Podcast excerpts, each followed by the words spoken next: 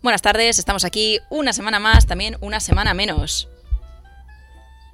Pues efectivamente estamos aquí esta semana como volvemos de la siguiente temporada en la que, como ya os comentamos, vamos a estar haciendo distintas temáticas que nos interesen y que seguro que a vosotras también os interesan muchísimo. Y hoy traemos una que a mí me hace especial ilusión. Eh, Sí, las he estado preparando con mucho fervor, pero antes de nada también vamos a recordaros que estáis escuchando Mentes Corrientes y que hoy os lleváis una intro eh, hecha a mano, o sea, no está robotizada, no ha sido grabada antes y se nota, se nota porque eh, estamos metiendo demasiadas palabras para una intro. Ana, que me relías, que la iba a meter en edición. Pues ya no, ves, yo aquí estoy. Esther hace los planes y yo los deshago. Si es que somos, somos, somos de verdad eh, una pareja de éxito. Eh, de hecho, hoy vamos a grabar un vídeo que más que nunca mm, tiene sentido, que es eh, cómo hacer que una relación perdure, porque un día nos vamos a matar la una a la otra. Un día será, pero definitivamente no hoy. Ya para hacer un pequeño recap, nos podéis escuchar en directo los lunes a las seis y media en Ágora Sol Radio los miércoles en Radio Almaina de Granada. Y los martes y viernes en Radio Contrabanda de Barcelona. Así que si no nos escucháis es porque no queréis directamente, cosa que duele en el alma. Pero bueno, hoy no nos vamos a centrar en el dolor porque Esther está muy emocionada con el programa de hoy. ¿A que sí, Esther? Así es. Así que nada, volvemos enseguida.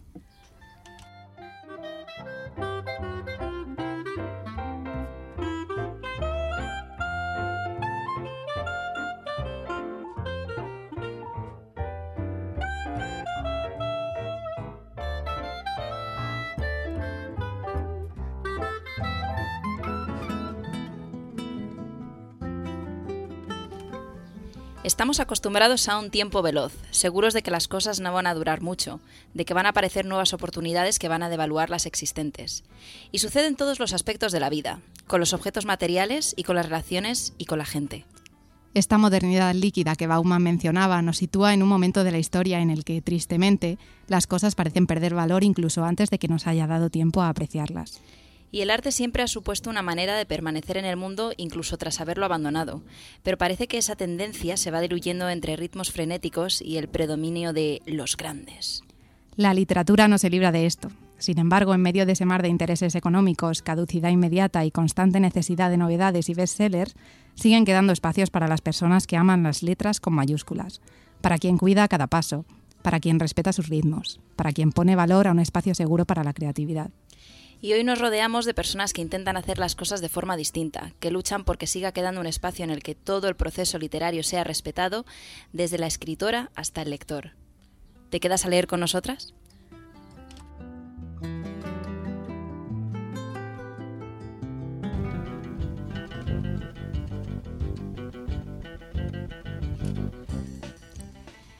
Y bueno, después de esta caótica introducción, ahora ya sí, volvemos a nuestra tónica habitual de estar rodeadísimas de personas maravillosas eh, que bueno, que nos acompañan hoy. ¿Y quiénes son, Ana? Pues eh, son muchos, así que vamos a ir de uno en uno para que aquí no, no, reine el caos, que para el caos ya estoy yo. Entonces, por un lado tenemos a Diana Acero Martínez, licenciada en Filología Inglesa y editora, que lleva trabajando como editora 15 años, por cierto, entre editoriales grandes y pequeñas. Orgullosa cofundadora también de la editorial Ciceli. Bienvenida. Hola, muchas gracias. Buenas tardes. Gracias por estar aquí, Diana. Por otro lado, tenemos a Gonzalo Izquierdo y Alberto Rodríguez, que son periodistas. Se conocieron mientras trabajaban en el mismo medio de comunicación y cuando este cerró en el verano de 2013, decidieron poner en marcha Dos Bigotes, una editorial especializada en temática LGTBIQ, y son los conductores, además del podcast Bigoteando. Hola, ¿qué tal? Buenas tardes. Hola, buenas tardes. Pues bueno, muchas gracias por estar aquí. Habéis, habréis disfrutado como podcasters de este caótico inicio. Nos ha encantado, una presentación genial y mejorable. y bueno, por último, pero no por ello menos importante, tenemos también a Marina Kaisen, que casi se queda sin micrófono antes de empezar el programa, pero bueno, lo hemos salvado. Escritora madrileña de 28 años, ha participado en diversas antologías y autopublicado dos poemarios. Y este año, de la mano de la editorial Ciceli, publicó el tercero, Puedo nombrar esta grieta. Hola, buenas tardes. Gracias por estar aquí y por tener voz, sobre todo. bueno, para, empezar en este programa que queríamos hablar un poco del, espacio que tienen las editoriales independientes y también un poco de todos los temas que derivan de esto. Así como, como pequeño inicio rápido, ¿nos contáis cada uno de vosotros qué es para vosotros una editorial? Una editorial, pues es una aventura, realmente. Llevamos con dos bigotes nueve años y parece que fue ayer cuando comenzamos porque el tiempo pasa muy rápido, pero está siendo una aventura fascinante en muchos niveles. Pues una editorial eh, así como concepto, ¿cuál podría ser? Pues una entidad que decide qué autoras, qué autores, qué libros publicar, pues siguiendo una línea que le da una especie o una unidad y coherencia al catálogo. En nuestro caso, pues es la, la especialización en temática LGTBIQ. Y quizás habría que diferenciar qué es una editorial y qué es una editorial independiente, porque al final eh, me gusta definir eh, las editoriales independientes somos como mujeres y hombres orquesta, ¿no? Que hacemos un poco lo que en una editorial convencional está repartido en diferentes departamentos y despachos. Aquí lo hacemos generalmente entre poquitas, entre poquitas personas. Por tu parte, Marina, ¿cómo lo vives tú como escritora? Pues yo como autora eh, creo que una, editorial, independiente es un lugar que te arropa y un lugar que confía en ti y que confía en tus propuestas eh, y que trata, en mi caso, tu manuscrito como si fuera de ellas también. Eh, y eso, yo la experiencia que tengo es con editoriales independientes, entonces sé lo que es una editorial independiente. Otro tipo de editoriales no sabría decirte. Yo coincido plenamente con lo que han dicho los compañeros. Eh, pero vamos al 100% además. Eh, y también con lo que ha dicho Marina. Creo que el cuidado y el mimo que hay en una editorial independiente es muy difícil que exista en, en una editorial más grande. No por los profesionales, que también son buenísimos, o sea, ahí no está el problema. El problema son los tiempos y los ritmos y la compartimentación de la que hablaba eh, Gonzalo, quizá eh, precisamente llega un momento en el que tú tienes que dejar ir y, será el asunto de otra persona y ahí es donde empieza quizá a perderse eh, mucho del control de calidad de, lo que sale luego al final al mercado. Bueno, ahora que hemos hecho esta introducción, uno de los temas que queríamos hablar era de las distintas formas de publicación, porque al final está bueno la publicación tradicional, la autopublicación, la coedición y algo de lo que se aprovechan muchas editoriales que no son tal es de, ¿no? de encubrir esa publicación de, editorial alternativa en una coedición realmente. que vosotros como, como editores, como editoras, qué aconsejaríais a alguien o, o qué aspectos hay que tener en cuenta a la hora de saber diferenciar esto? Yo aconsejaría que se informe muy bien y al final que, que lean muy bien los contratos, porque alguna vez sí que nos han llegado pues, de, de alguna amiga, de, algún amigo que quería publicar. Eh, contratos que al final son de autoedición encubierta. ¿no? A mí me parece genial que, evidentemente, que, que exista la, la, autoedición, porque es una, es una vía buena para, para publicar pero yo creo que lo vais a llamar a las cosas un poco por, su nombre, ¿no? Y que no haya en ese proceso que no haya engaños y que tú sepas un poco lo que de lo que te vas a hacer económicamente eh, cargo y hasta cuál es la capacidad, sobre todo, que tiene esa editorial para difundir los libros, ¿no? Sobre todo, yo creo que, que la clave está en, informarse y en contrastar también un poco opiniones. Yo quería mencionar que mm, a mí me hierve bastante la sangre cuando se habla de editoriales de coedición claro, o editorial per, per, se, porque en realidad no son empresas editoriales, son empresas de servicios editoriales, que es otra cosa. Una editorial tú no pagas. Y empezar a hacer distinciones como editorial tradicional, mira, a mí ya me, me, me, es lo que más me puede. Sois una editorial tradicional. ¿Qué es una tra editorial tradicional? Explíquemelo. Para mí hay editoriales y empresas de servicios editoriales. Punto. No hay más. Yo eh, ahora estoy con Ciceli, que son editorial, pero he autopublicado también. Eh, es un proceso completamente distinto porque al autopublicar eh, lo haces todo tú. O sea, yo tuve que aprender a utilizar el InDesign, yo me maqueté mi libro, yo lo hice absolutamente todo. Eh, y sí que es verdad que si tú tienes ganas de que salga un proyecto, nadie apuesta por él tú quieres que salga porque lo quieres tener en físico, porque tal, al final lo haces tú y tiras para adelante. Lo que pasa que luego desde que lo publicas a, pues eso, cómo se distribuye, cómo tal. O sea, yo vendía mis libros que los tenía en una caja y los iba vendiendo y la gente me daba un billete de 5 euros. Entonces, digamos que si a ti te hace ilusión tener tu libro en físico, tener tu proyecto y demás, tirar por la autopublicación es algo que yo recomendaría. Además, es una experiencia muy chula en la que aprendes a hacer un montón de cosas. Pero luego sí que es verdad que todo el proceso de venta, promo y demás es algo en lo que pues saltas a un vacío que si no tienes unas mínimas nociones de pues conocimientos de publicidad, redes y demás, te quedas sola por ya por no hablar de que no puedes optar a hacer a lo mejor presentaciones en librerías, en ciertos espacios y demás, o sea, yo lo recomiendo como algo que todo el mundo debería probar porque está muy chulo, pero eh, es muy complicado, es muy complicado. Yo también creo que el riesgo está como, como autora que realmente no te engañen en este proceso. También un poco lo que decía Diana, que no se quieran aprovechar de ti y cobrarte pues cantidades X de dinero por unos servicios que en realidad lo debería hacer una editorial de forma gratuita porque es su trabajo. Nosotros cuando publicamos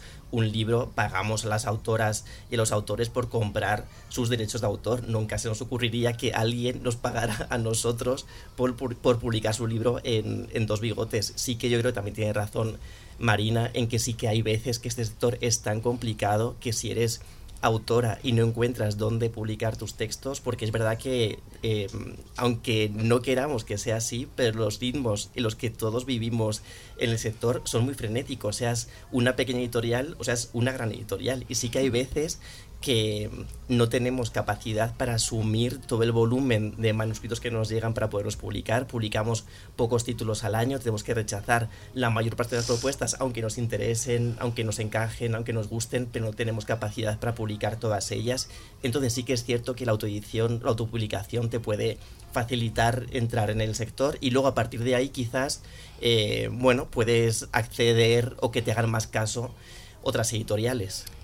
Pero aún así hay que tener cuidado. Me refiero que aún así hay que leerse bien la letra pequeña y, y verlo todo con, con, cuidado. Siempre animamos que si tenéis dudas, preguntad a alguien que, que pueda tener experiencia para, para que no te timen. Que es como, a ver, es que bueno, sí que nos ha llegado a nosotros bastantes propuestas que sí que las autoras y autores nos preguntaban. Y dice, bueno, ¿y cuánto me cuesta? ¿Cuánto tengo que pagar? ¿Cuánto? Como, Mm, claro, y en este sentido, ¿cuáles serían los red flags, por así llamarlo, de alguien que esté iniciándose en este proceso y ya tiene, tenga que ir viendo, ah, pues mira, esto no me cuadra o esto me están saltando las alarmas? Quizá la, más obvia toda es cuando te ponen por contrato que el autor se tiene que comprar X ejemplares de la tirada. Y, X es una cantidad bastante alta. Sí, sí, sí, sí. Eso quizás sería como el más obvio que te metan en ese contrato, el autor tiene que hacerse cargo de comprar, yo qué sé, los 100 primeros ejemplares de la tirada.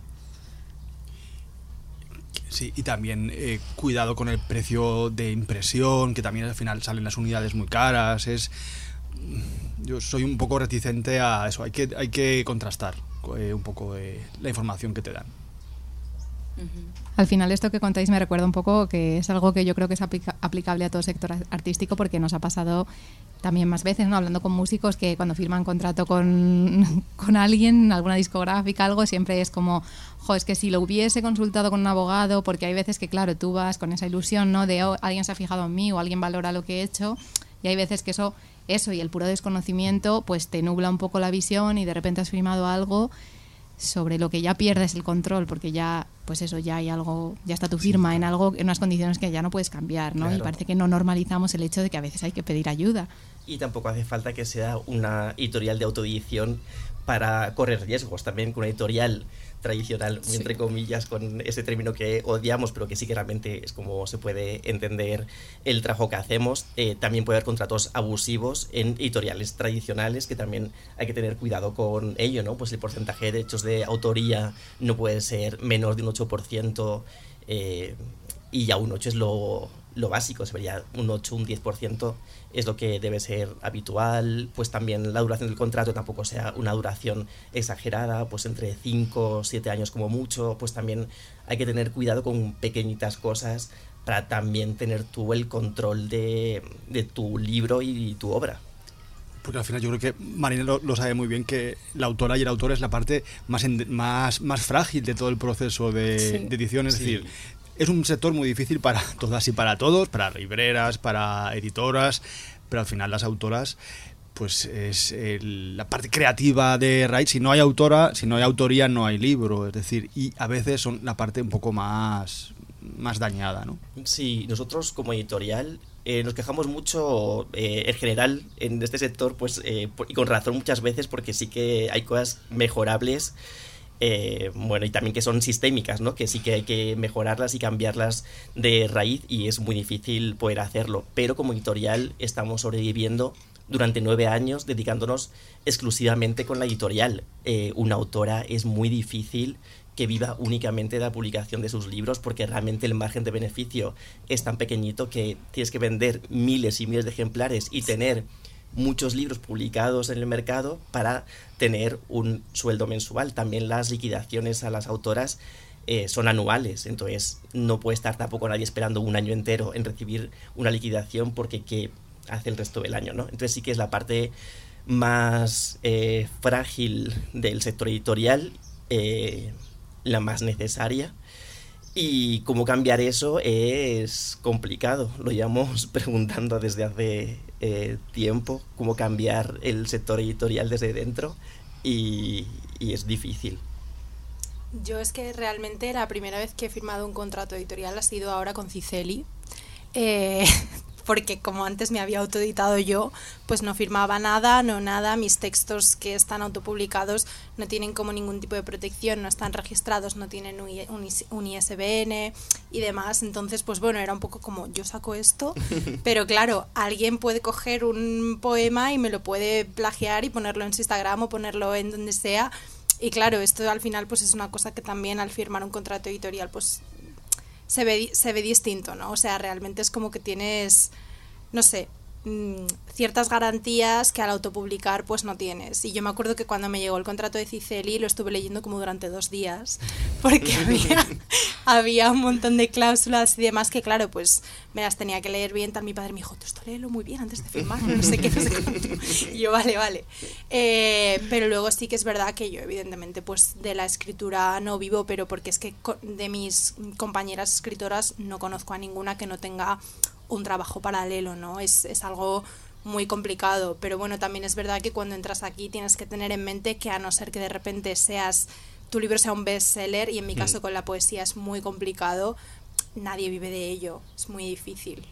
Sí, es muy, es muy complicado, sobre todo en este país, porque vas a otros mercados como Estados Unidos y escritores que son totalmente desconocidos, que ni siquiera llegan a, a- a la- a otros mercados, a otros idiomas, pueden vivir de ello, o sea, pueden tener su sueldo, una cosa normal, pero en España es verdad que cuesta mucho y es porque tenemos que aumentar el ratio de lecturas, que la gente se involucre y ya no es una cuestión de comprar libros, o sea, ve a la biblioteca, sácalos, pídelos, que te los traigan, eso todo contribuye a aumentar que toda la gente que se quiere dedicar a su trabajo, a tener un sueldo digno, pueda hacerlo.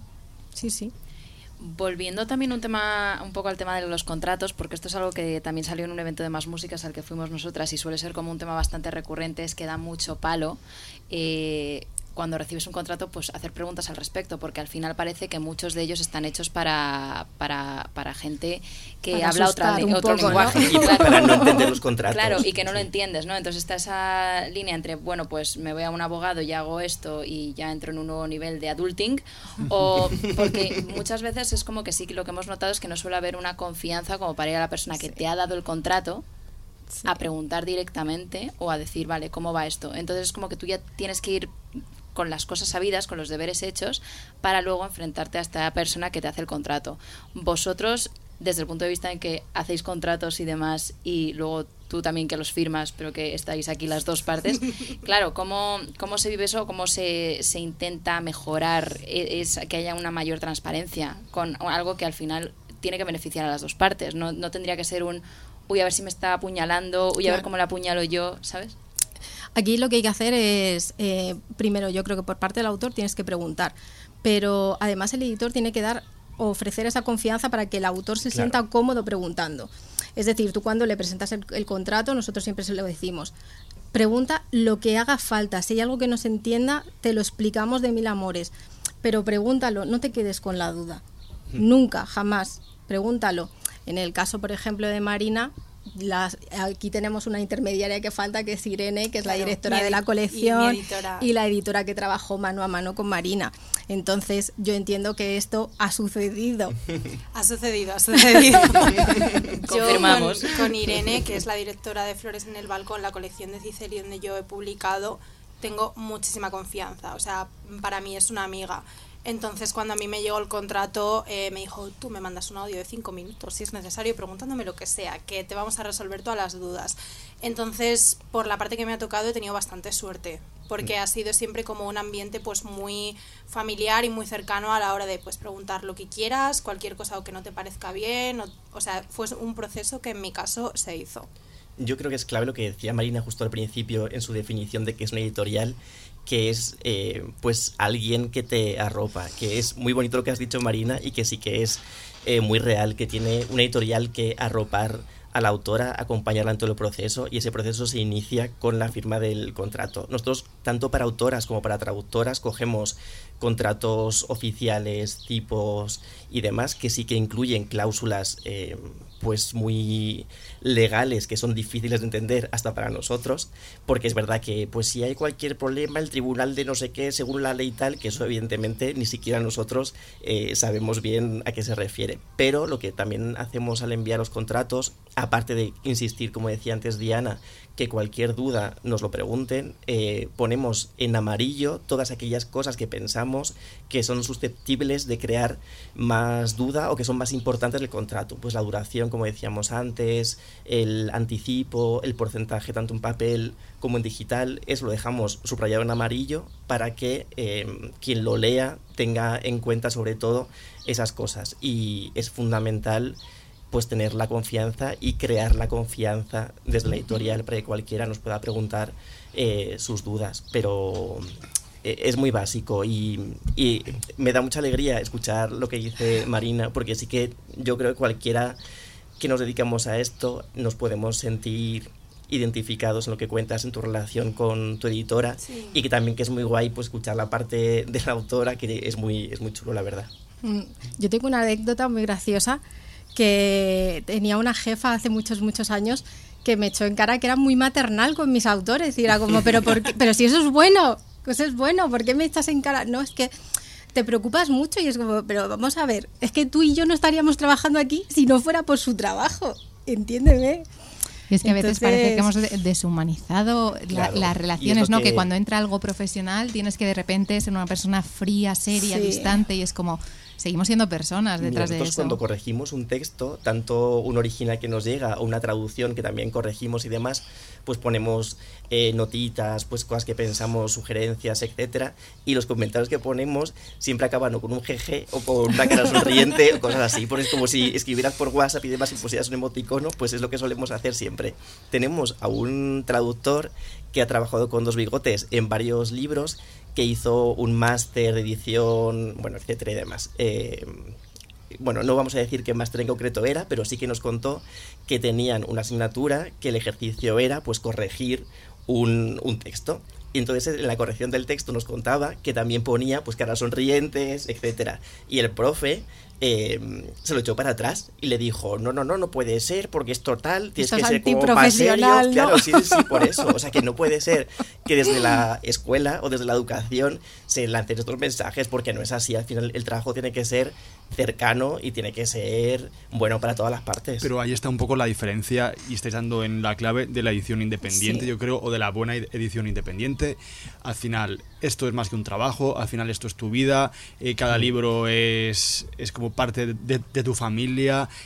Y para nosotros, y siempre lo repetimos, lo mejor que, hemos, que nos ha pasado en estos nueve años es tener buena relación con las autoras y con los autores, porque si no, esto sería inviable. Es decir, esto tan cercano y tan, tan parte de ti que sería muy, complicado. Y lo guay es, pues eso, pues, tener, publicar a alguien y luego poder irte de cañas y, y que sea todo. Y de ahí lo, empezamos con darle la información pertinente al hablar de contratos, de condiciones y de lo que sea. Pero es muy diferente y nosotros podemos hacerlo porque tenemos el control un poco sobre todo el proceso y porque al final nuestra propia estructura también nos lo facilita porque publicamos X títulos al año, X al mes y no publicamos pues eso, 60, 70, 80 al mes. Pues que Claro, al evidentemente final es es, imposible. como invitar a a una persona a tu propia casa. Claro, claro. Mm. a que se, se aloje y esté contigo. Al final es una relación que sabes que si todo va bien va a durar años. Sí. Y eso hay que cuidarlo y hay que mimarlo, sí. Desde, Claro, el, es- desde el minuto uno. Sí, es súper básico eso, porque justo además como editorial pequeña independiente nos interesa, nos interesa tener una cartera de autoras y autores de confianza, Claro. que confíen en nosotros, que publiquen, que quieran publicar con nosotros. eh, bueno, y eso pasa por tener una relación pues de amistad. Sí, cercana, sí, la Como medida de lo poco. posible, sí.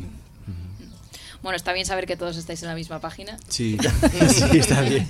Y bueno, ahora por otro lado, yéndonos un poco un paso más atrás de este momento del contrato, es primero que llega un manuscrito, llega algo, ¿no? Eh, para gente que, que es autoras, autores que se estén planteando acercarse a una editorial, ¿qué les recomendáis? ¿Cuáles son los pasos de o cómo preparar una propuesta o cómo elegir una editorial? Es que justo doy, suelo dar cada año una clase en un máster de, escritura creativa en el Hotel Kafka y justo incido en eso muchísimo. Y acaba de llegar hace un rato un mail con una, con una propuesta que el asunto es propuesta y no hay, na- no hay nada más que un archivo adjunto. Pues diría, este es justo el ejemplo de cómo no hay que hacerlo, por favor. Pero al final es como muy básico, me refiero. Eh, lo primero yo creo que es investigar eh, qué editorial crees que es la mejor para publicar tu obra. Y eso a la hora de escribir un email, que es al final la manera más, más fácil de hacerlo, transmitirlo en el correo. Es por qué crees que tu libro encajaría en esa, en esa editorial. Eh, a nosotros también nos llegan manuscritos, eh, estimadas señoras, barras señores, pues es muy fácil investigar ahora, mm, gracias a, Internet, quién está detrás del sello, no sé, pues justo eso ya te ayuda. Y luego está muy guay si puedes eh, mandar una propuesta en la cual resumas el, el argumento del libro, porque crees que, pues, que des esos argumentos de por qué crees que encaja en, en ese sello. Eh, y luego el consejo yo creo que más se repite es que las autoras y autores mm, tengáis paciencia porque es un proceso muy largo y las editoriales independientes generalmente estamos pues, están constituidas por poquitas personas y no leemos a la velocidad que nos gustaría y a veces las respuestas tardan más de lo que de lo que queremos. Sí, paradójicamente, la- los manuscritos con los que tienes más dudas, que te gustan un poco, pero que Claro, no sabes, son los que precisamente claro, tardas más en responder, claro, mientras sí. que los que tienes muy claro que no es como... Eso es muy rápido. Eso es más rápido, ¿verdad? Pero los esos que se quedan ahí porque no Sí, sabes qué hacer son los que más tardas y sí, sí, sí, sí. Al Claro. final a mí la sensación que me da un poco con esto es un poco lo que pasa con el tema de alquiler, ¿no? Que el que es buen inquilino tiene un mal casero y el que es mal inquilino tiene un buen casero, ¿no?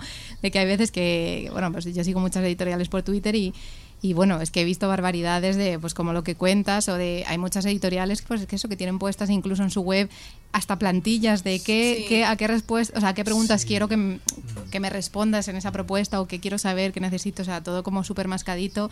Y aún así, o, o, pues editoriales que solo llevan mujeres y, hola señor, eh, pues le mando aquí mi tal, o, o que le responden, oye, que no, pues no, no nos encaja tal y sois, no sé, es que yo he visto tantas bar- barbaridades que digo, joe, a veces se desequilibra tanto de gente que está intentando hacer las cosas como de forma muy humana, muy cercana, tratando de pues responder a todo el mundo, tardes más o menos, y luego la, hay gente, no todo el mundo, pero gente que, que comete unas barbaridades que madre mía. Sí, yo creo que sobre todo es muy importante como autora que sepas en qué sitio quieres que esté tu obra. O sea, para mí es muy importante que veas pues las editoriales que hay y de las editoriales que hay con cuáles me siento más afín, dónde creo que mi obra podría tratarse de mejor manera, que al final luego nunca sabes, ¿no? Pero como decían los compañeros, ahora mismo hacer como un poquito de estudio de mercado con toda la información que hay en internet es, es muy sencilla, ¿no?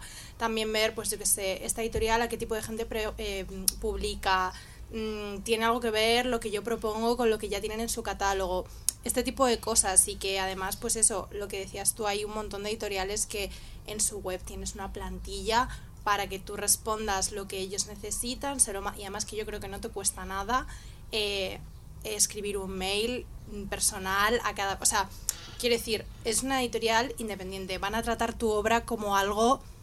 Le van a dedicar un tiempo, van a leerse tu manuscrito, entonces creo que lo mínimo es que tú eh, gastes 10 minutos en escribir un mail, ¿no? La gente esta que, porque yo lo he visto de compañeras que se quejan, compañeras de, que trabajan en editoriales, tú no puedes mandar una propuesta editorial y poner en copia a 20 editoriales con el mismo texto y a ver cuál cae. Vamos a ver, José Carlos, eso no se hace. O sea, está feo, está feo. Quiero decir, hay que tener también un poco de la atención que tú esperas recibir de, de esa editorial, pues tener también tú un poco... Tiene que ser todo 50-50, yo creo. Y además, ay, perdón. No, no, No, sigue. que, que quiero animar porque nosotros desde el primer año estamos buscando autores y autores nuevos para publicar. Es decir, eh, seguimos buscando y vamos a seguir buscando. Necesitamos gente que nos guste lo que cuente y que... Es decir, que yo creo que publicar no es fácil, ¿vale? Pero no hay que dejar de intentarlo y si tienes algo en lo que crees, pues mira, muévelo y, y apuesta por ello, porque sí que hay editoriales, hay muchas editoriales independientes, más allá de las grandes que funcionan con otras dinámicas, pero independientes hay un montón de editoriales que seguimos buscando textos que nos, que nos lleguen y que nos conmuevan, así que hay que, hay que seguir intentándolo. Yo quiero dar un truquito. Un- A ver qué pensáis vosotros. Yo creo que cuando tienes un autor que hace por presentarse más allá, que le conozcas de otra manera, que va a visitarte a ferias, que se presenta, que te comenta, me leí tal libro que publicaste y me encantó, ya te va dando pistas de que es una persona que quiere estar contigo. Y eh, eso no es muy frecuente, o sea, es muy raro que los autores eh, se postulen de esa manera, pero es como editorial pequeñita tener ese contacto y, y ir sabiendo que no vas a publicar a un loco de la colina, que no te la va a montar, cosas así. Ese para mí es un truquillo que yo ahí lo dejo por si alguien... que suma puntos, ¿no? Es, es lo Sí. que decíamos desde el principio, cuando publicas a un autor a un autor, va a una relación tan, tan, tan próxima que vas a pasar mucho tiempo con esa persona, vais a compartir muchos momentos, puede haber altibajos, porque al final es un sector ingrato sobre todo para las autoras, porque al final es verdad que no siempre llegas a ver tu libro eh, con tanta difusión como te gustaría, o puede pasar que a veces te encuentres con cosas y dices, ay, pues yo pensaba que esto iba a ser diferente, ¿no? Claro. Vas a compartir tantas, tantas cosas, tantos momentos, que ya si el mail que recibes es un poco extraño, ya es que por muy bien que esté el libro o su texto, no vas a querer publicarlo, porque dices, ay Dios mío, ¿cómo va a ser la relación con esta persona en un futuro? Nosotros tenemos también la anécdota de un autor que se llama Pablo Herrandeviu, que nos mandó su manuscrito. Tenemos también, es verdad que, eh, como decía Gonzalo, eh, siempre estamos como un poco alerta y buscando nuevas voces, pero sí que tenemos tanta acumulación de originales que desde hace un tiempo cerramos la admisión porque no nos da abasto y porque la respuesta eh, se puede demorar tanto en el tiempo que no queremos que nadie espere más de lo necesario una respuesta por nuestra parte. Pero aún así es verdad que recibimos todos los días bastantes o varias propuestas para publicar. Eh, nos la mandó Pablo, esto fue pues hace unos años ya.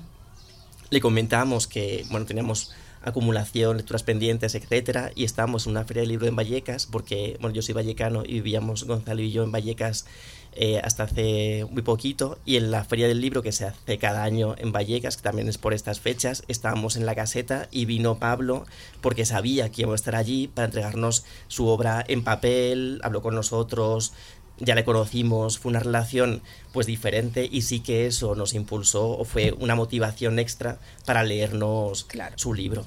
Porque somos humanos al final y Claro, que es así, claro. es como, ay, qué majo que se ha venido, después que al final pues, pues lo coges y, y lo empiezas a leer. Que y luego si no hubiera encajado está- tampoco hubiéramos publicado, pues pero que en este bien. caso nos Claro. encantó. Porque además eso denota que, es que él creía desde el principio en su libro, llevaba cuatro años o tardó tres años y pico en escribirlo y, y eso al final, joder, pues si se viene, te lleva el manuscrito, pues marca cierta diferencia. Sí, Es así. sí, sí. Hace que suba la pila. Sí, es verdad. Es un truqui muy bueno. Sí, es verdad. Y también lo que yo quería decir por parte de las editoriales, también tener en cuenta estas cosas, porque también es verdad que podemos decir a las autoras cómo tienen que dirigirse a nosotros, pero también conocemos casos de editoriales que ni siquiera contestan al mail que reciben con la propuesta y tampoco se puede hacer. O sea, también las editoriales tenemos que responder si es con un no, si es con un sí, si es como espera más tiempo, lo sentimos, ahora no podemos, pero cualquier respuesta que Sí. demos va a ser importante para la persona que ha mandado con toda su ilusión el manuscrito, aunque lo envíe también a 20 con copia oculta, pero por lo menos una respuesta para decirle que, mira, pues ahora mismo lo estamos buscando, o cualquier cosa, pero... Pero, pero mejor que no, lo- que no lo envíe a 20 porque eso ya... Ya. Es, es igual demasiado, ¿no? Es que es- es que voy. No, pero es fácil eh, sentir también empatía por lo que estáis diciendo porque al final la- las ventas y todas las relaciones es una transferencia de emociones. Incluso aquí en la radio, cada vez que nos han escrito un email diciendo hola Carmen, hola Diana, y nos hemos quedado como diciendo, ¿tú eres Carmen? ¿Tú eres Diana? ¿Dónde, está- dónde está esta ¿Quién- gente? Ya automáticamente haces un filtro. Haces Pues un filtro. o- hola compañeros de, pero si aquí no hay ningún hombre, solo Claro. hemos sido mujeres desde el principio, ¿no? Claro. Que es como, joder, no haces ni un mínimo esfuerzo. O gente que mm, cuando te mandan un mail desde la humildad de, de un tú a tú, ¿no? En vez de la típica nota de prensa que han copiado y mandado a todo el mundo, que bueno, que las notas de prensa también son necesarias, pero es verdad que muchas notas de prensa se nos quedan en el cajón mm, semanas y semanas porque no damos abasto y cuando te llega un mail personalizado, hola Ana y Esther, oye, que es que estuve escuchando este programa, dices, a este mail le doy prioridad, lo que decís, Claro. que somos humanos Es y esas una, cosas llegan. una palabra básica que también repetimos mucho es humildad, que es justo lo que acabas de decir, Esther. Yo valoro a una persona tanto en mi vida como editor como en mi vida eh, fuera de la editorial, la humildad en la gente, que es algo muy bonito que no debemos perder. Y ya pasando a temas también más como de hacer sangre, ¿no? Eh, Que nos gusta Al barro, al barro. La supervivencia. Ha- Hablando de la supervivencia. eh, ¿la, gente, ¿La gente ya no compra libros o la gente compra libros? Eh, ¿Dónde estamos? ¿En qué punto? Yo creo que, por suerte,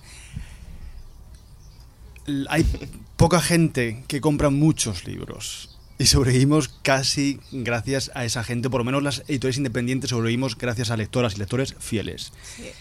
Eh, evidentemente lo que decía Diana, pues ahí está. Y, y todos los problemas que tiene el sector, o muchos de los problemas que tiene el sector edi- editorial en, en España, viene pues de esa falta un poco de, de cultura de leer. Es, algo, es algo social que, que todos conocemos gente que no lee nada, ni un libro. Sí, que se eno- enorgullece, de hecho. Y, y que eso ya, que, pero, ojo, pero además eso es un fenómeno que, Sí, me- sí. que creo que es como un poco más novedoso de decir, no, no leo porque...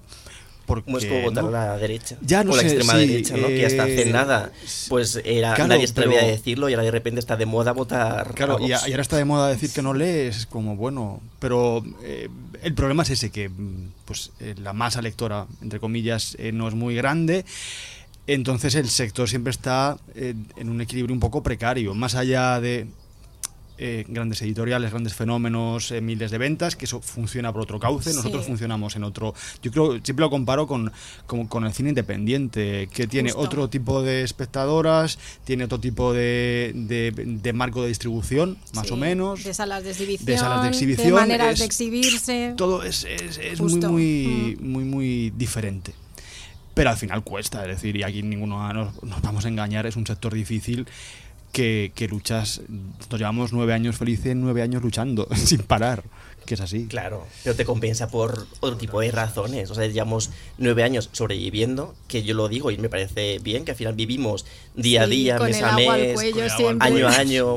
Sí, pero bueno, también es una forma de vida que hemos elegido que sea Sí. así, que tampoco, en nuestro caso, no queremos más, ni tampoco necesitamos más. Somos muy felices por millones de razones, nos compensa por, vamos, muchísimo, muchísimo, muchísimo. Porque, más no, que- porque no tenemos jefe, por eso lo También. sobre todo. Tenemos dos Es que gatos ese- que, pueden hacer como de jefes es de muy la editorial. Ese punto, eh, Claro, Ostras. o sea que es verdad que nos podemos quejar de que pues es difícil el sector, pero aún así es muy bonito y es muy chulo dedicarse a esto y vivir de la forma en la que estamos viviendo y también sentir que estamos construyendo algo es muy chulo realmente. Y también en nuestro caso, por ejemplo, que estamos especializados, tomamos esto como activismo mm, dentro del colectivo LGTBQ, para encontrar referentes, para cambiar de algún modo eh, el mundo en el que vivimos, para empatizar más con otras historias, para conocer otras realidades. Yo esto no lo cambiaría por nada, por muy complicado que sea.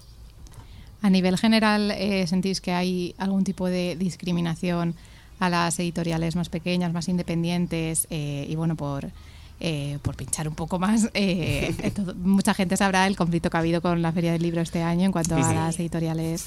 De hecho, bueno, anunciamos el programa con un fragmento de un artículo que escribió la editorial Barrett haciendo esta crítica. Finalmente sí que ha habido como un poco cambio de criterio de última hora porque se les echó todo el mundo encima. Pero bueno, no sé si esto que ha ocurrido con la Feria del Libro es algo habitual o, es algo anecdótico.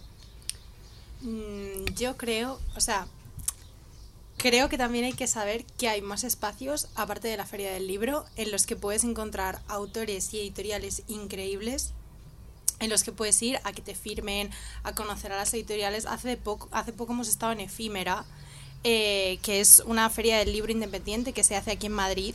Yo estuve firmando y bueno, conocí a un montón de editoriales que pues que no sabía de su existencia o que a lo mejor las había visto en Twitter, pero vas allí, ves el catálogo, la atención de, de las personas que están en las casetas es muchísimo más cercana, te explican todo el proyecto, eh, yo qué sé, puedes hablar con los autores que están firmando más allá de que simplemente te echen una firma y ya está.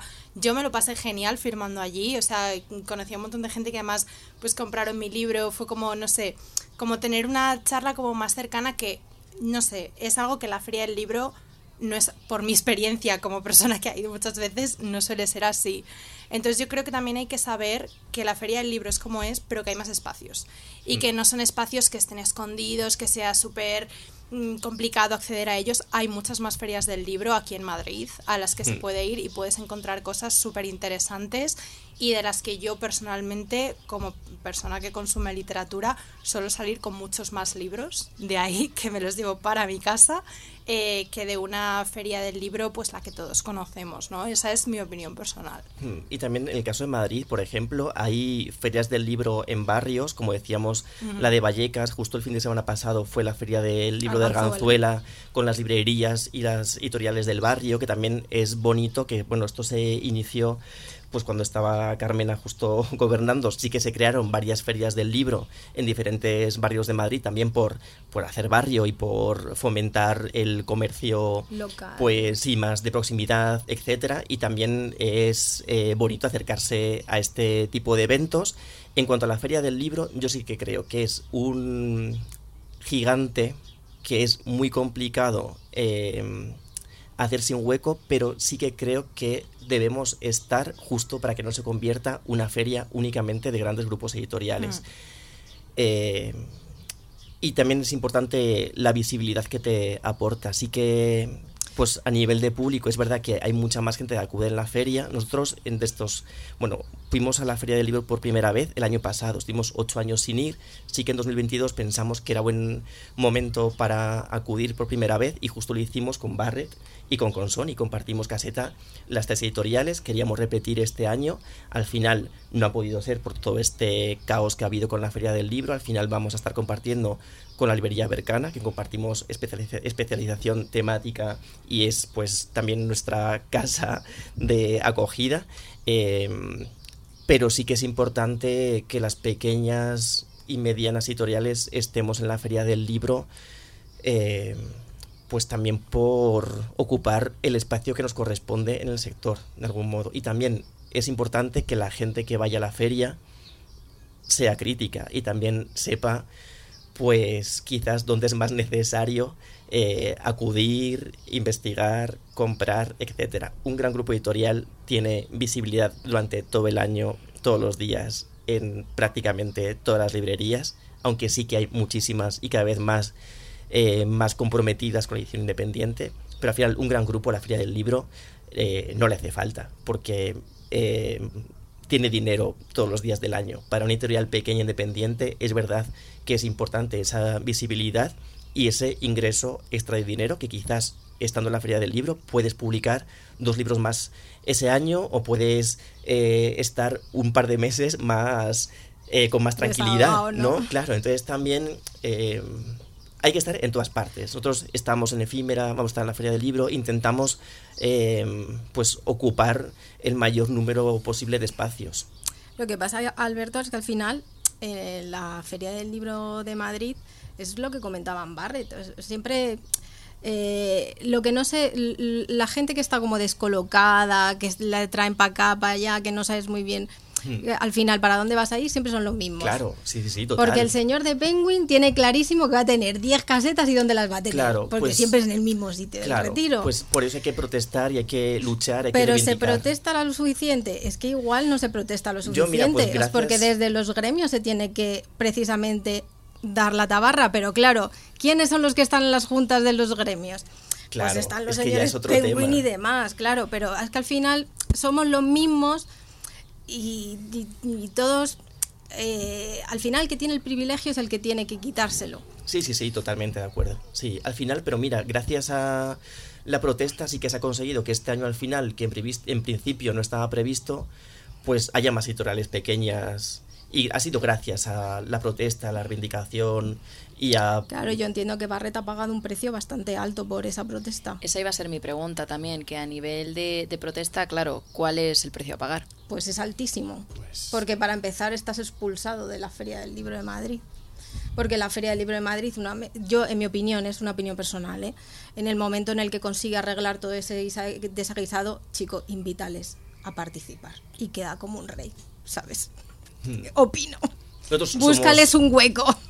Eh, no querían Barrett ya participar y con toda la razón del mundo. Todos somos amigos de Barrett, compartimos grupo de WhatsApp con ellos y sí que... mm, em, les- Desde, da- desde la dirección, yo creo que se les tenía que haber eh, Sí, invitado claro, especialmente. hacer- sí, sí, sí, sí.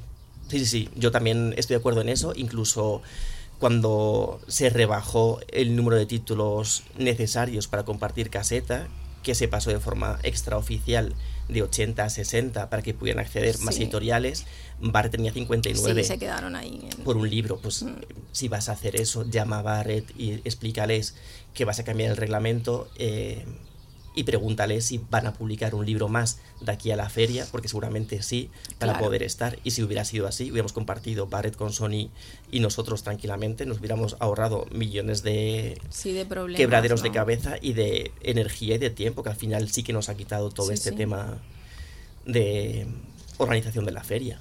Pero de bueno, todas por- formas, ay, perdón. Dale, dale. No, no, que de todas formas al final es un reflejo de, me refiero, el sector es un sector complicado y es un sector en el que al final editoriales pequeñas competimos en la, eh, estamos en la mesa de novedades con libros que vienen de grandes grupos editoriales y no estoy, estoy creo que eh, reflejando una realidad, no digo, no demonizo nada ni es solo pues que eso es así nosotros no tenemos la capacidad que tienen otros sellos, evidentemente, de comunicar lo que. Ni de comunicar ni de ocupar espacios en medios, eh, espacios publicitarios, etc. Es decir, que ya desde el principio esa competencia entre comillas es pues eso es está muy desequilibrada es decir y las herramientas que tenemos nosotras para dar a conocer nuestros libros pues son menores es decir que partimos de una situación pues mm, sí te diría al final de desventaja ¿no? Sí, es que es tal cual. pero bueno, también eh, sabíamos dónde nos metíamos, más o menos. Decir, que bueno, pues ya está, es una, la edición independiente funciona así y vamos a hacer todo lo posible. Sí que es cierto que a veces pues te puedes desesperar un poco y dices, "Jo, pues he publicado este mes un libro que es la leche, que es buenísimo, pero no llega, o veo que no llega a quien tiene que llegar, porque el sector es así, porque sí, porque los cauces que tienes, pues son los que tienes y son más estrechos pero bueno, que también partimos de eso y también es un desafío que pues luego, mira, luego de repente te pasa que publicas Panza de Burro y vendes casi 70.000 libros, es decir, pues que hay que seguir, no sé, me refiero, pues ya está. Así es un poco el, el juego. Y a veces también el posicionarte eh, a lo mejor te lleva a donde quieres estar. Quiero decir Mm. que si tú buscas otro camino, pero al final callas porque no te excluyan, al final estás contribuyendo a que eso siga así. Y nosotros, por ejemplo, yo personalmente no conocía a Barrett y que lo conocí pues a Mm. raíz de este artículo. Quiero decir que al final también a lo mejor llegas a gente a la que te interesa llegar. Quizá no es, no es gente tan poderosa como puede ser quién hay detrás de la feria del libro, pero, pero que al final es como a quién te interesa más llegar, ¿no? Y, y, y cómo te quieres definir. Y al final, eh, como diría Fran Perea, uno más uno son siete en toda regla. Y, y esto lo comentábamos la semana pasada, ¿no? Que era uno de los temas que, que se preguntaba, pues una de las personas que vino, de, vale, ¿dónde están los espacios para hablar de esto? ¿Dónde están los espacios para hablar de antirracismo, de migración? Era como, igual no hay todos los que nos gustaría que hubiese ahora mismo, pero eh, igual puede empezar en una mesa con cuatro micros. O igual puede empezar, pues como has dicho tú, Esther, de repente lo conoces, ¿no? Y hay muchas veces que nace de la desinformación. O sea, yo tengo mi lucha, tú tienes tu lucha. Y si en algún momento de repente lo compartes, ya solamente el se- ser consciente ahora cuando vas a, pues yo qué sé, los cuatro gatos que escuchen esto, a lo mejor van a la feria del libro y dicen, pues mira, hoy me voy a saltar todo lo de Penguin. Se pasa, Sí, sí, pasa, pasa, porque además, volviendo a lo que comentó Gonzalo, lo bueno que tienen, yo creo, las editoriales independientes es que una vez que, que- que picas, ya eh, acabas, o sea, eres un lector fiel, porque te das cuenta de lo que hay detrás y te vas implicando en el proyecto casi como si fuera parte tuya, tú también. Y, y eso no ocurre con, con las editoriales de los grandes grupos. No tienes ese apego. Sí, es justo lo, lo que decía. Nosotros recibimos un montón de mensajes que. Y es como lo que a veces cuando puedas tener más momentos de bajón, lo que te anima es como, Sí. joder, qué guay, que lo que estoy haciendo es importante para la gente. Que, que sí que cuentan un poco con lo que publicas, con el trabajo, que te lo agradecen. Eso es súper guay. Ya está, con eso a mí ya me vale. Vale, No voy a vender 100.000 ejemplares, pero bueno, pues tengo esa gratitud. Claro, lo que, que, evidentemente comentaba Alberto, no se igual puede comer tampoco con la gratitud, es lo que estás pero, buscando. pero Claro. eh, ayuda un montón. Y bueno, otro melón eh, que aquí ya hemos hablado en alguna ocasión, porque Irene antes hacía una sección de recomendación de literatura y siempre ella venía como muy en contra de hablar de novedades, porque parece que solo tienen cabida las novedades y que todo lo que ya ha pasado X meses eh, se olvida, ¿no? ¿Cómo lo vivís vosotros y vosotras como editoriales, como autoras? Pues es una de las lacras del sector, esa tiranía de las novedades y hacemos todo lo posible por luchar contra ella, pero es ir un poco a contracorriente. Primero porque un medio de comunicación es muy complicado que se interese por tu libro si no se ha publicado eh, esa misma semana, porque ya no les interesa, etcétera. Por muy bueno que sea, es complicado que te hagan caso. Pues desde, desde nuestra posición eh, utilizamos las herramientas que tenemos, que son pues, las redes sociales, intentar eh, mover todo el catálogo siempre que podamos, hacer presentaciones más allá del mes de publicación de un libro, prolongar la vida de los libros lo máximo posible. Si a lo mejor estamos eso en una feria del libro, pues quien venga a firmar que no sea un autor o un autor que ha publicado el libro con nosotros en estas últimas semanas, sino que aunque haya publicado el libro hace dos años, seguramente muchísima gente que no lo conoce, pues también invitarla a que esté firmando en ese momento, no sé, pues al final eh, las armas que tenemos a nuestro alcance, pero es verdad que se publican muchísimos libros cada semana, muchísimos libros, hay una cantidad bestial de novedades y es ir luchando a contracorriente, la verdad.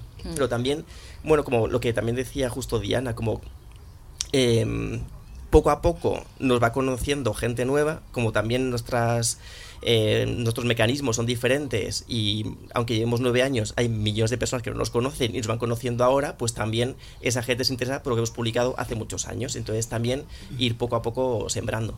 Sí, al final tú mismo pones en valor tu propio fondo Hmm. y no le das tanta importancia a la novedad. O sea, la novedad es la novedad, tiene que salir potente, eso es así, eso es verdad. Y creo que cualquier editor independiente hace todo lo posible y todo lo que esté en su mano para que esa novedad salga fuerte.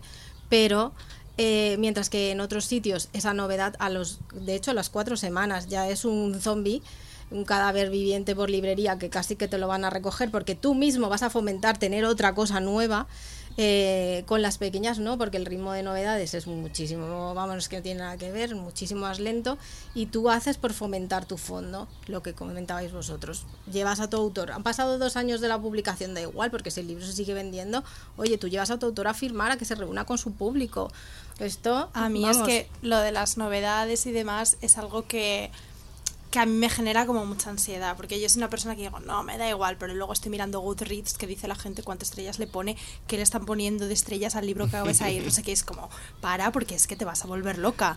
Y sí que es verdad que cuando yo publiqué en febrero, yo se lo comentaba a Irene, a mi editora, yo le decía, jo, tengo muchísimo miedo de que mi libro solo se venda la primera semana.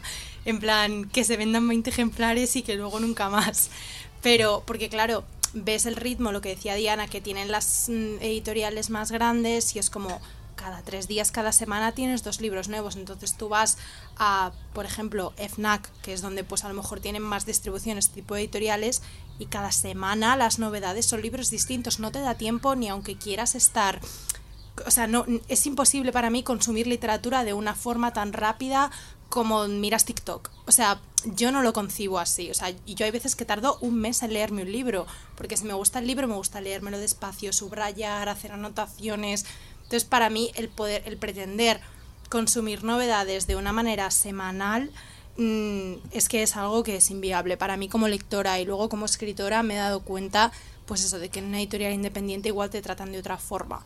Te incluyen en más programaciones se van haciendo no solo una presentación y ya está actividades en las que tú puedes pues participar no sé el trato es, es distinto. Y luego también es verdad que esto es algo que yo he notado porque, bueno, quizá paso demasiado tiempo en Twitter, que eso no está bien, pero Todos bueno. pasamos demasiado tiempo en Sí. Twitter. Entonces, pues también veo mucho que aunque hayas publicado en Independiente o en un grupo más grande, eh, también veo que un poco los círculos de promoción, de te hago una nota de prensa, de te hago un artículo y tal, al final es un círculo muy cerrado de personas que son las que por así decirlo, como entre comillas, controlan de los libros que se habla, los libros que salen en X medios, en- o sea, y yo eso lo he visto. Porque luego además mm, hay ciertas ideas que por lo que sea no compartes con estas personas y ya no vas a entrar en su círculo. Yo personalmente me he dado cuenta de que es algo que no quiero. Pero también lo veo desde fuera y digo, joder, es que si a lo mejor X valores me dieran exactamente igual, pues podrían estar haciéndome reseñas aquí y aquí. Y no es así, porque bueno, una al final pues también elige dónde se quiere mover y yo pues al final del día prefiero dormir tranquila personalmente. Bueno, pues por último, y para agradeceros eh, vuestro tiempo y vuestro paso por el programa, compartiendo tantas cosas interesantes, eh, queremos que aprovechéis este espacio, estos micros, para contarnos lo que queráis, eh, cada uno, cada una, sobre, sobre vuestro trabajo o cosas que queráis anunciar. ¿Dónde os podemos seguir? Fechas a tener en cuenta, todas esas cositas. Uf. ¿Quién empieza? Vosotros, venga. Nosotros estamos en Instagram, en TikTok, en Twitter, ahí muy a tope, en Facebook ya un poco menos, así, un poco ya más abandonado. Y mira, estaría muy guay que vinierais a vernos a, a la Feria del Libro. Vamos a estar ahí, que nos lo vamos a currar, que vamos a estar en la caseta 65 durante 17 días. Sí, es que eso tiene mucho que mérito, son ¿eh? muchos, Sí, muchos sí. días. Hay que ir a oíros. Y, y ahí nos vais a... Sobre todo porque al final es un espacio que es lo bueno que tiene, porque la Feria del Libro sí que tiene cosas muy buenas para las editoriales independientes, es que es un espacio en el cual tienes contacto de primera mano con lectoras o- y con lectores a los que, como decíais, puedes contar tu proyecto eh, y te das cuenta que eso que estás haciendo, pues al final sí que sí que vale para algo, ¿no? Así que ahí nos encontráis seguro y en redes también. Y en presentaciones también, si somos muy pesados estamos siempre haciendo cosas. Bueno, así Celi, yo creo que como todas las editoriales independientes también estamos en todas las redes sociales, TikTok todavía, ¿no? Todo caerá, pero bueno. Y mm, las citas así más importantes que tenemos en las dos, tres eh, próximas semanas son eh, Feria del Libro Fuenlabrada, que ahí tendremos caseta, y que vendrá Marina seguramente a firmar y a recitar. Y mm, eh, eh, la Feria Literal en Barcelona, que es una feria muy interesante de libro crítico y ellos mismos se denominan de radical, mucho libro político, pero eh, a mí me gusta decir que Siseli desde la literatura narrativa tiene mucha política también detrás, quizá no es tan evidente, pero la hay. Y, y nada, esperemos que, que vengan a vernos y a conocernos. Y a mí pues me podéis seguir en todas las redes sociales, soy Marina Kaisen, pongo cositas que escribo, opinión, de todo, también muchas tonterías. Y nada, y mi libro Puedo nombrar esta grieta, pues lo podéis comprar en la web de Ciceli, eh, pues Y en librerías. Y en librerías, En- varias. en- si buscan en todostuslibros.com pueden Ahí mirar salen, dónde sí. están las librerías, en dónde está el libro de Marina. Perfecto. Pues todo esto lo vamos a agrupar de todas maneras en el blog para que la gente, aunque quiera, no lo pueda no ver, que se choquen con ello. Y de todas maneras, muchísimas gracias también por haber venido y por la transparencia. vosotras. Y por pasar aquí un buen rato donde todos nos hemos asado, pero lo hemos llevado con una elegancia bastante importante. Gracias a vosotros. Gracias. Gracias. Muchas gracias.